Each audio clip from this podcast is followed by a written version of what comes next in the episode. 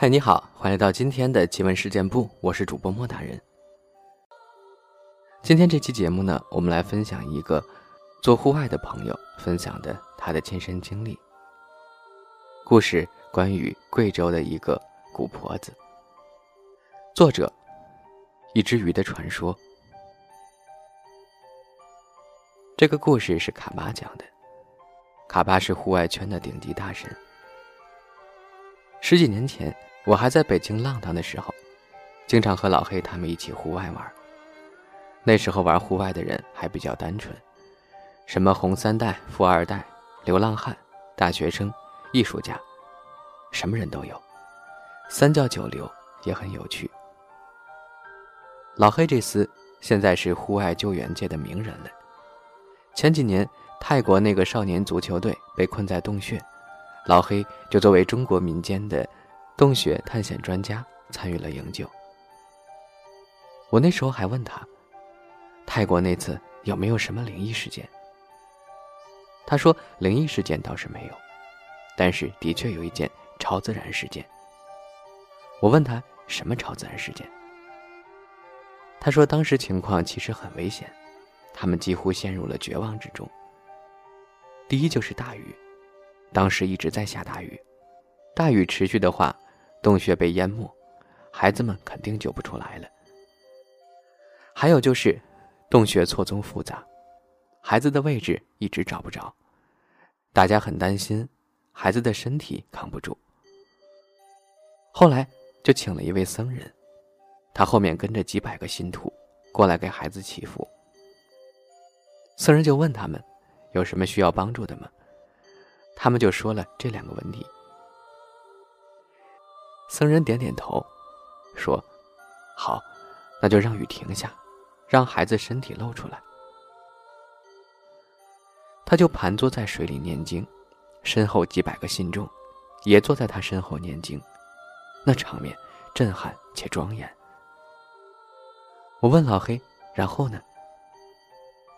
老黑说：“我当时其实是不信的，毕竟我们查看了所有的天气预报。”那几天不仅有大雨，还有暴雨，连绵数天都是。我说，然后呢？老黑说，僧人念经后，大雨停了，很不可思议。紧接着，洞穴里传来消息，说少年们找着了。我说，看来这僧人还真是厉害。老黑说，说出来可能有些政治上不正确，但是在当时。大部分人都觉得是佛祖显灵了。毕竟这个事件开始很诡异，中间很可怕，结尾顺利的不可思议，只能说是神迹了。不过老黑虽然是户外圈很厉害的人物，关于户外探险，还是习惯性的问问卡巴。卡巴是一个关于户外冒险的百科全书式的男人。你想买什么户外装备？去哪里探险？想知道哪里最危险？想了解如何狩猎、做陷阱？想问如何攀越大雪山？你就去问卡巴，就没有他不知道的。所以户外圈的人都习惯叫他一声八爷。前段时间我写了一个故事，里面设计了一个很牛逼的情节：一个人开着坦克，一边吃着冰棍儿，一边击落了追踪他的直升飞机。但是这里涉及到一个问题，就是坦克里有没有冰箱？我问了好多人，大家都不知道。我最后试着问了一下巴总，他说坦克不行，你换成装甲车吧。然后他告诉我，是用了哪个型号的装甲车，上面应该配置什么武器，然后装甲车如何上火车，以及如何操作它击落了直升机。八爷。果然是深不可测。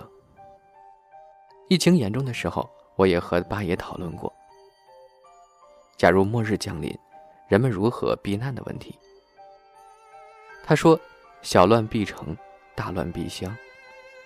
如果只是小规模的骚乱，那么进城比较好，毕竟城里治安好，防卫措施严密，更安全一些。如果发生了特别大的灾难，比如战争爆发，那么城市水电断掉。”立刻就会成为死城，那就要赶紧避到乡下，才有一线生机。然后他告诉我如何建造避难所，如何储备食物等。不过我也没怎么认真听，毕竟没啥必要嘛。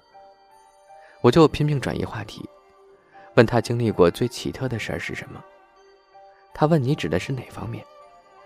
我说就比如撞鬼了，比如京城八十一号那个鬼楼，比如圆明园晚上闹鬼了，通县那个废弃的军事基地，这些地方。不都说撞鬼吗？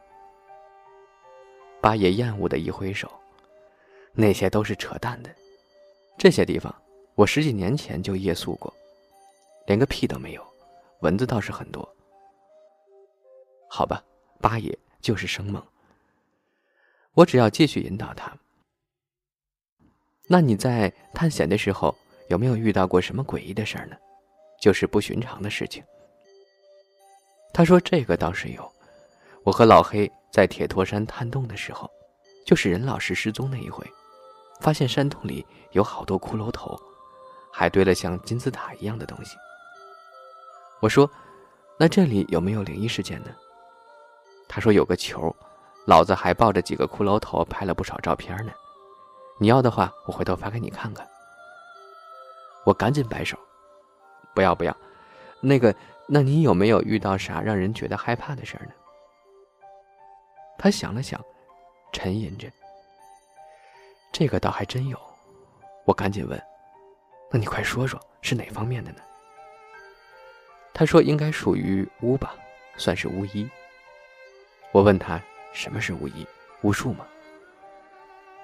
他说：“这个事儿吧，很难讲明白，但是它的确存在，而且是自己亲眼见过的。”接着他就讲了一个关于巫医的故事。这个故事发生在贵州。当时是北京奥运，到处严查，别说出去带着狗腿什么的玩户外了，买菜刀都要登记身份证。当时有个小兄弟是贵州人，建议大家干脆逃出北京，去贵州玩玩吧。八爷觉得不错哎，于是就跟着他去了贵州。他们去的地方叫做晋东南，晋东南那个地方啊。狂野的很，叫做“九山半水半分田”，到处都是茫茫的群山，大江大瀑，一看就是玩户外的好地方。大家看看当地县城的名称就知道了：麻江、丹寨、从江、榕江、雷山、台江、剑河、天柱、锦屏、黎平，名字都霸道的很。而且这里还是苗族侗族自治州，有许多独特的风俗：斗牛、赛马、吹芦笙、踩铜鼓、赛龙舟、玩龙灯、唱洞戏，很吸引人。八爷在那边玩了一星期，高兴的乐不思蜀，都不愿意回北京了。我当时就想，干脆在这边买套房子吧，偶尔有时候过来度度假。玩玩命什么的，自住加投资，简直美滋滋。结果他问了问当地的房价，跟北京比，简直就像白捡一样。于是他大手一挥，直接去你们全县最好的小区。中介小哥就屁颠颠的带着他去最好的小区。一般来说嘛，一个县城最好的小区，居民主要是公务员阶层、企业家、老师这种。比较体面的职业嘛。不过他去看了一眼，发现不对。这个小区里啊，都是当地农民，确切的说是村姑。他们在小区里叉着腿打麻将、跳舞，还有养鸡的，还有人在小区的喷泉池里刷马桶。卡总觉得会不会被中介小哥给骗了，就质问他：这到底是当地最好的小区吗？这他娘的是拆迁户小区吧？中介小哥就再三解释，说这儿真的是全县最好的小区了。他低声解释一下，说：“哥呀，咱们这儿的事儿跟北京那边不太一样。你别看啊，就是这些女人素质不是十分的呃那个文明，不过她们老公都是素质很高的，都是大款。八爷就撇撇嘴，不相信了。因为这些女人呀，一个个黑黢黢的，而且又矮又丑，哪个大款喜欢这种呢？中介小哥见他不信，就带他去了小区停车场，给他瞧瞧。停的全是奔驰、宝马、奥迪这种还不错的车，还有一台保时捷。八爷也觉得有点奇怪，这是什么情况啊？然后他又注意到一个细节：这个停车场里一半以上的车都是外地牌照，主要是江浙的，还有一些上海牌照。这就更奇怪了。因为这个小县城非常的荒蛮，他也是跟着当地人才过来的，哪会有那么多江浙人来？这个中介就支支吾吾的不敢说。八爷生气了，说：“感情你们这是个贼窝呀，莫不是要谋财害命的？那谁敢在这儿买房啊？”中介小哥也急了，就拉着他出去，跟他说了实话。他说：“这小区吧。”其实之前也很正常的，都是官太太了、董事长夫人这种住的。后来就来了好多女人，都是一个村子的。他们喜欢扎堆儿，就买在一个小区了。乡下女人嘛，素质不高，搞得小区鸡飞狗跳的，所以其他人都搬走了。这小区虽然是全县最好的，但是居民确实素质不太行，所以我推荐你买另一个吧。八爷就问他：“这是哪个村子搞拆迁呀？怎么那边的女人那么有钱？对了，那些外地车牌是怎么回事呢？”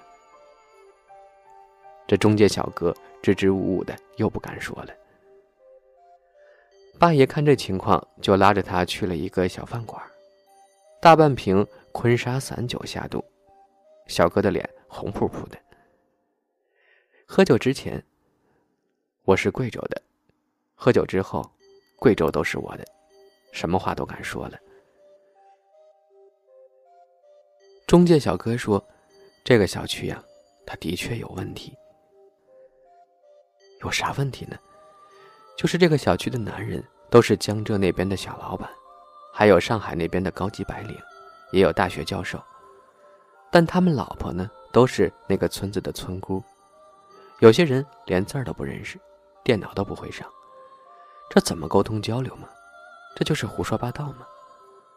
但是呢，他做中介的时候发现，这小区的男人呀，对老婆恩爱的不得了，而且都是男人眼泪汪汪的看着女人，女人们倒是爱答不理的，烦得很。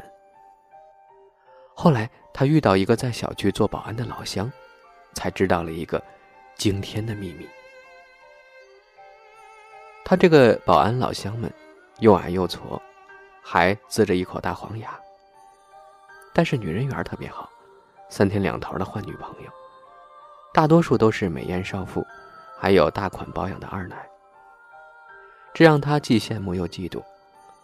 后来他就请这个保安喝酒，喝了一场又一场，诚恳地向他请教泡妞秘籍。这个保安就神秘兮兮地掏出一个小纸包，打开，里面是黑色的粉末。看着神叨叨的，保安告诉他，他的泡妞秘籍就是这个。只要看中哪个女人，就在指甲缝里挑一点这个粉末，弹到她皮肤上，她很快就会爱上你，而且神魂颠倒，打都打不走。保安说：“不过这个有药效，差不多就是三个月左右吧。有些没文化的二奶少妇了。”这种能维持半年，一些知识分子，比如大学教授，就只能持续一个月，所以他主要找少妇嘛。这个中介小哥就有些担心，说这到底是什么玩意儿啊？别是迷魂药之类的，这可是违法的。保安说：“放心吧，这个绝对安全，而且医学上根本查不出来，你就放心大胆的用。”他这么一说。中介小哥更不敢玩了，死活让他说出来到底是什么东西。后来这保安就说了实话，这东西啊，就是传说中的情蛊。他说他们村子中有一个老古婆，这个老古婆嘛，也是当地的医生，算是巫医吧，这个老古婆治病很厉害，她专门治怪病，比如谁家脑袋上顶了个大脓包这种，谁的腿骨折了这些，她给你弄两道鬼画符，一张符烧掉，混合着香末抹在伤口上，一张符贴在伤口上，几天就好了。他那个保安老乡有一年划龙舟，脑袋撞了个血窟窿，眼看着人都不行了，赶紧抬到老古婆那儿。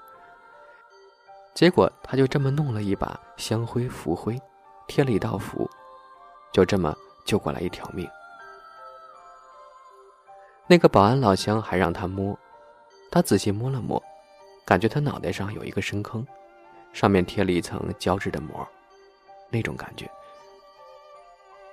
中介小哥就问他：“这个老古婆救人和这帮女人买豪宅有啥关系？”那个保安老乡就说。这关系可大了。你知道这个老古婆最厉害的是什么吗？中介小哥忙问：“是什么呀？”下蛊呀！古婆子不下蛊，那不成还下面给你吃呀？他想想也是，就说：“对对对。”那他怎么下蛊的？保安说：“这个情花蛊是咋回事？他也搞不清楚，反正就是贵州大山里的一种野花。”这种花比较特殊，它的花瓣一半是黑色，一半是白色，当地人都叫做阴阳花。老蛊婆采了这种阴阳花，他把花瓣在一个古怪的神像下烧掉，边烧边念咒。等咒念完了，这些花瓣已经烧成了灰。不过这些灰还是保持着花瓣的形状不倒，这就成了。如果灰散掉，说明没成，要重新做。他手里的这包灰，就是这里弄的，百发百中的。中介小哥后来试了试，还真好使。不过这个药药效没那么持久，差不多也就一个月吧。在那一个月里，女人总是眼神迷茫，像是半睡半醒的。虽然对他很狂热，但是感觉不太正常，跟梦游一样，有点痴痴傻傻的。所以他后来觉得这东西不好。太邪门了，就给那保安还回去了。八爷觉得好可惜呀，这他娘的简直就是神器嘛，给他留一半多好呀，他还是单身呢。八爷又问他：“那这个小区的娘们儿又是咋回事呢？难道是每三个月给男人下一次蛊吗？”中介小哥就说：“你还别笑，这个小区的女人还都是那个村子的。”不过他们没有用情蛊，而是更厉害的法术，叫做和合术。